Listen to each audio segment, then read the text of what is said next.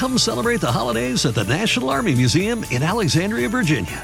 Jump in the VR simulators to ride Santa's jet powered sleigh or fly over frozen landscape in the Great Glacier Race. Enjoy special deals and discounts at the museum store and cafe every Saturday in December from 3 to 5. And bring your out of town friends and family too because admission and parking are free. Celebrate the holidays at the National Army Museum. A full list of holiday fun is at usarmymuseum.org. That's usarmymuseum.org.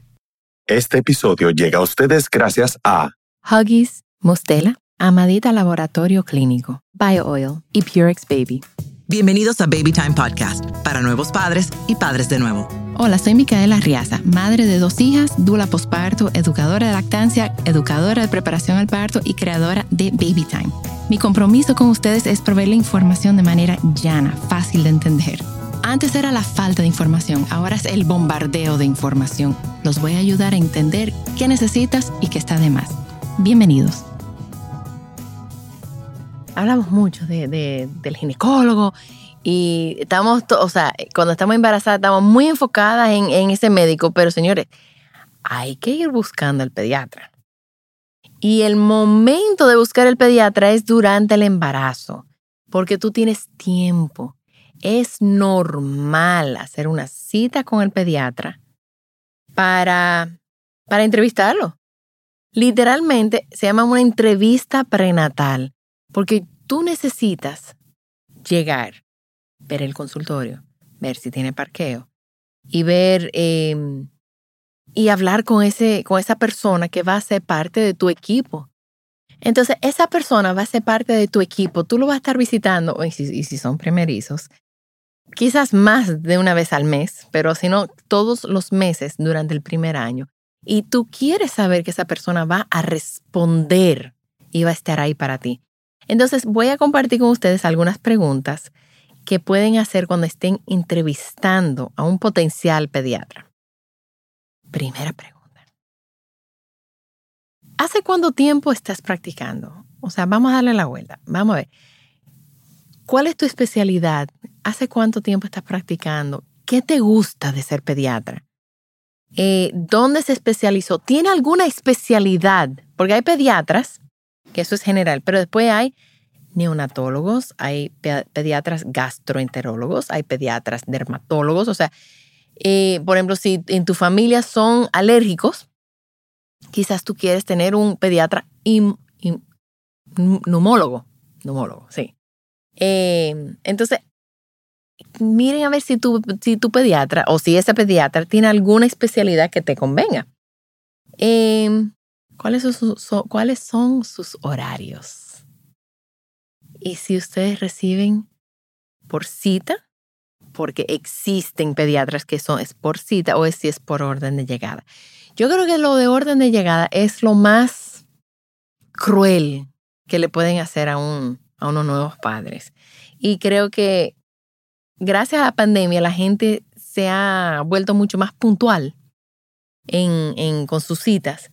Entonces, em, sí creo que es importante saber cuáles son los horarios hasta qué hora el, pediatra está trabajando y qué pasa cuando están fuera de horario. ¿Están disponibles? ¿Cómo se trata? ¿En qué clínica se... O sea, si tú tienes una emergencia, ¿a dónde vas? Porque no va a ser al consultorio del pediatra. Em, si usted consulta en emergencias en las noches o fines de semana, o a quién deja en caso de una emergencia. Eh, en evento de una emergencia, en el evento de una emergencia, o si mi bebé se enferma en el fin de semana, ¿a quién contacto? Voy a emergencia, lo llamo, nos juntamos en emergencia. ¿Cómo funciona eso? Porque acuérdense, como padres primerizos, ustedes van a, van a acudir. O sea, va a haber momentos que ustedes van a pensar que hay algo que está mal. Y puede ser que, haya, que algo esté mal. Siempre sigan sus instintos, pero ustedes quieren saber que ese pediatra va a estar presente o si no está presente, que, las, que los va a orientar de alguna forma, ya sea que ustedes pueden hablarle por WhatsApp o hablar con un asistente médico, hablar con alguien, porque cuando uno está pasando por una crisis o sus hijos están pasando por una crisis, nosotros queremos poder comunicarnos con alguien. Yo me acuerdo que el, un pediatra, mi, bueno, mi hija nació en, en La Romana, y el pediatra, después de las 5 de la tarde, ni en los centros espiritistas aparecía. Él bajaba al club y se ponía a jugar dominó y apagaba el celular y a mí me daba, me daba teriquito porque y si yo lo necesitaba. Entonces, de nuevo, el que eligió la profesión de pediatría tiene que saber que los papás son unos neuróticos y queremos estar como, queremos estar tranquilos. Ok, entonces, ¿usted trabaja solo o es parte de un grupo? Esto es importante. Y yo creo que ya hoy en día se está viendo más una modalidad de grupo. Porque, señores, somos seres humanos. Yo me acuerdo que cuando Baby Time empezó, todo el mundo quería pedía trabajar conmigo. No, yo quiero a Micaela. yo, señora, Micaela no da abasto. Micaela no puede. Micaela tiene una familia. Micaela, entonces fue creando un grupo porque en él me daba pena decirle a una madre, yo no estoy disponible y que ella no tuviera ese apoyo. Entonces se fue creando un grupo. Y cada persona, cada eh, persona del grupo tiene sus bondades y tiene sus fortalezas. Entonces, si tu pediatra es parte del grupo, no necesariamente tu pediatra es el único que puede atender tu bebé, pero sí es bueno que alguien del grupo de tu pediatra lo atienda. Otra pregunta, ¿tiene un área de espera separado para bebés y niños enfermos? Señores, porque tu primera cita de pediatra va a ser a los 7 días o a los 15 días de parida. Y tú no quieres tener tu bebé recién nacido al lado de un, de un niño que está todo mosqueado y estornudando. Y no hay que, entonces, pregúntale. O ven los niños enfermos en otro horario que diferente a los bebés. Eso es algo, es una información muy importante que ustedes deben tener. ¿Cuál es la mejor forma de contactarlo en caso de una emergencia? Correo, WhatsApp, teléfono, celular, ¿por dónde lo consigo? ¿Dónde lo llamo? Usted podría recibir mi bebé en el parto. Hay, como les dije, hay pediatras que son neonatólogos. Los neonatólogos reciben a los bebés. ¿Ok? No los pediatras en general, los neonatólogos. Entonces, puede ser que el pediatra que tú estés eligiendo no sea neonatólogo. Entonces, la clínica o te va a proveer un neonatólogo o el doctor con quien tú estás trabajando eh, tiene su parte de su equipo, su eh, su, neonatólogo con que le gusta trabajar, te lo va a referir. Pero después de ahí, después que nació tu bebé, que te dieron de alta, tú coges tu muchacho y tú vas a donde el pediatra que tú elegiste. ¿Cómo son los bebés? Ok, y si usted no puede recibir mi bebé en el parto, ¿cuándo sería la primera cita? ¿Y cómo son, los, cómo son las visitas para un bebé sano? Siguiente pregunta. ¿Cómo usted se siente acerca de la lactancia? ¡Boom! Porque todos son, no, yo soy prolactancia, embute, no son prolactancia. Muy pocos son realmente prolactancia. Entonces, pero vamos a sacarle con una cucharita a ver si realmente lo es o no. Entonces, pregúntale, ¿usted cree que una madre tiene que suplementar a su bebé al inicio? Si te dice que sí, no es un pediatra prolactancia si yo tengo algún tema con la lactancia, ¿usted me ayuda o usted me refiere? ¿Y a quién usted me refiere? ¿Quién, ¿A quién usted refiere para temas de lactancia? A ver qué te dicen. También pregúntale al médico, porque señores, recuerden, y lo he mencionado antes, los pediatras saben de lactancia lo mismo que tú, posiblemente menos porque la madre que está buscando información está buscando. La lactancia fue, se lo dieron en, la universidad, quizá un día parte de una clase de nutrición y ya. Ellos no saben de lactancia, al menos que se hayan certificado en, o hayan tenido otros cursos, otra, que hayan indagado más. Pero si no ha hecho nada sobre la lactancia, tu médico sabe lo mismo que tu esposo de la lactancia. Vamos a ponerlo así. ¿Ok? Tú sabes más que ellos. Entonces, eh, si tú tienes un problema con la lactancia, ¿cuál va a ser su respuesta? ¿Cuál va a ser la respuesta al pediatra? ¿Que suplementes o te va a mandar a buscar ayuda? ¿Cuáles son sus opiniones acerca de lactar versus dar el biberón? También, ¿y hasta cuándo usted recomienda la lactancia? La Organización Mundial de Salud recomienda la lactancia mínimo hasta los dos años. Los pediatras deben de recomendar la lactancia mínimo hasta los dos años. Si, si recomienda menos de ahí, no es prolactancia. Si te dice seis meses, no es prolactancia. Ahora, esa decisión es tuya hasta cuando tú quieras, pero si eso es lo que te está diciendo el médico y tú quieres lactar, sal huyendo. Busca otro que sí es prolactancia, que sí existe. ¿Cuáles son sus, eh, para las madres varones, cuáles son sus opiniones acerca de la circuncisión? Y si no, si no hago la circuncisión en mi bebé, ¿cómo es el manejo del pene? Ya nosotros lo hemos hablado en otros podcasts. No se manipula, no se toca, se lava y ya. Los famosos ejercicios, señores, se dejaron de recomendar en el 99 y estamos en el 2021 y todavía hay médicos que lo están haciendo. Si tu médico dice, no, no, no, hay que hacerle un ejercicio, que no hay que, sal huyendo. Ese médico no está actualizado, busca otro, que también existen. Si necesitan referencias, me dicen, me, me escriben. Eh, ¿Usted cómo se siente acerca del crianzo con apego o recomienda dejar el bebé llorar para que se acostumbre? Ya eso va a depender de ustedes. Medicina alternativa, vacunas. Todos los médicos están eh, a favor de las vacunas.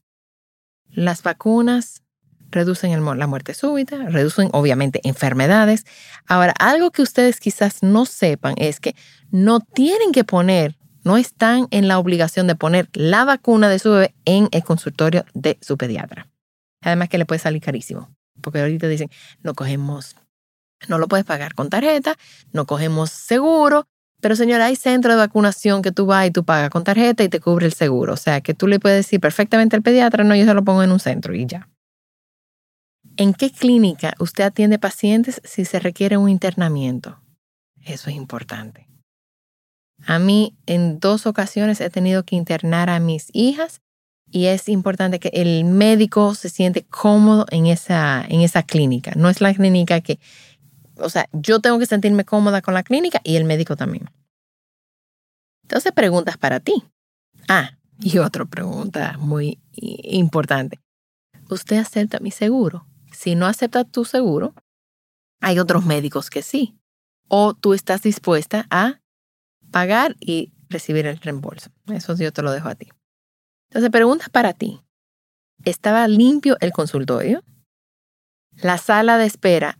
¿Habían actividades para niños? ¿Cuánto duró la entrevista? ¿El médico tenía paciencia para contestar todas tus preguntas o tú sentías que estaba como andando rápido para salir de ti. O tú sentiste que de verdad tomó el tiempo para hacerte sentir segura. Las empleadas o los empleados de la oficina eran agradables, se veían limpias. ¿Sentiste que la comunicación fluía naturalmente? ¿El doctor te hablaba en términos fáciles de entender? Y si tú no lo entendías, si tú le decías, dile al doctor que te explique. Y si no te explicaba, entonces eh, ahí tienes que revisar si tú te sentías cómodo o no. Y la más grande, había parqueo. Señora, hay consultorios donde no hay parqueo. Tú tienes que llegar en Uber para, para ir a ese consultorio. O chofer, porque no hay parqueo. Y por más que yo amo a ese pediatra, yo no puedo llegar con un recién nacido, con un, o sea, recién parida. Es, es difícil más con todos los motetes que lleva un muchacho. O sea, señor, esas son cosas que ustedes tienen que tomar en cuenta. Entonces, les recomiendo, ¿es, ¿es fácil llegar al consultorio? Es otro. Entonces, yo les recomiendo, hagan estas preguntas. Tómense el tiempo. No se vuelvan locas. Entrevisten a tres o cuatro pediatras, no más de ahí. Y busquen qué ustedes buscan en el pediatra. Que esté de moda. Porque, ojo, un pediatra que esté de moda a veces es difícil conseguir. Tú quieres un pediatra más viejo por experiencia, que esté más, eh, a la moda, que esté más actualizado. O sea, ¿qué tú quieres en un pediatra? ¿Qué tú buscas en un pediatra o una pediatra? Y de nuevo, si al final no te cuadra y empezaste a ver, tú puedes cambiar. Recuerden que siempre pueden cambiar de médico. Ustedes tienen ese derecho. Pero es más fácil ir a visitar estos tres o cuatro pediatras, hacer esa cita con, con ellos antes de andar con un bebé en brazos. Y decir, no me cayó bien, no me gustó este, no me gustó lo otro. Entonces, nada, les dejo esa tareita, em, pero es muy común, en mi época no era común hacer esa entrevista prenatal, ahora sí, algunos médicos cobran por esa entrevista, por ese tiempo, otros no. Eso quizás te deja, ahí tú puedes ir filtrando. Si, te, si si tú lo vas a contratar y te estás cobrando por ese tiempo, quizás tú digas, concho, pero yo ni siquiera hemos empezado y ya tú me estás cobrando. O sea que, nada. Señores, los dejo, los quiero. Muchísimas gracias por seguirnos y comparten esta información con una madre que, que necesita escucharlo. Hasta la próxima. También estamos en babytimerd.com con nuestros talleres online, donde yo y todo el equipo estamos disponibles para ayudarlos a sobrevivir el posparto y todo lo que conlleva. Gracias por acompañarme. Por favor, comparte este episodio con alguien que necesite escucharlo. Nos pueden seguir en las redes sociales como BabyTimeRD. Babytime Podcast es grabado en Pinktree Studio.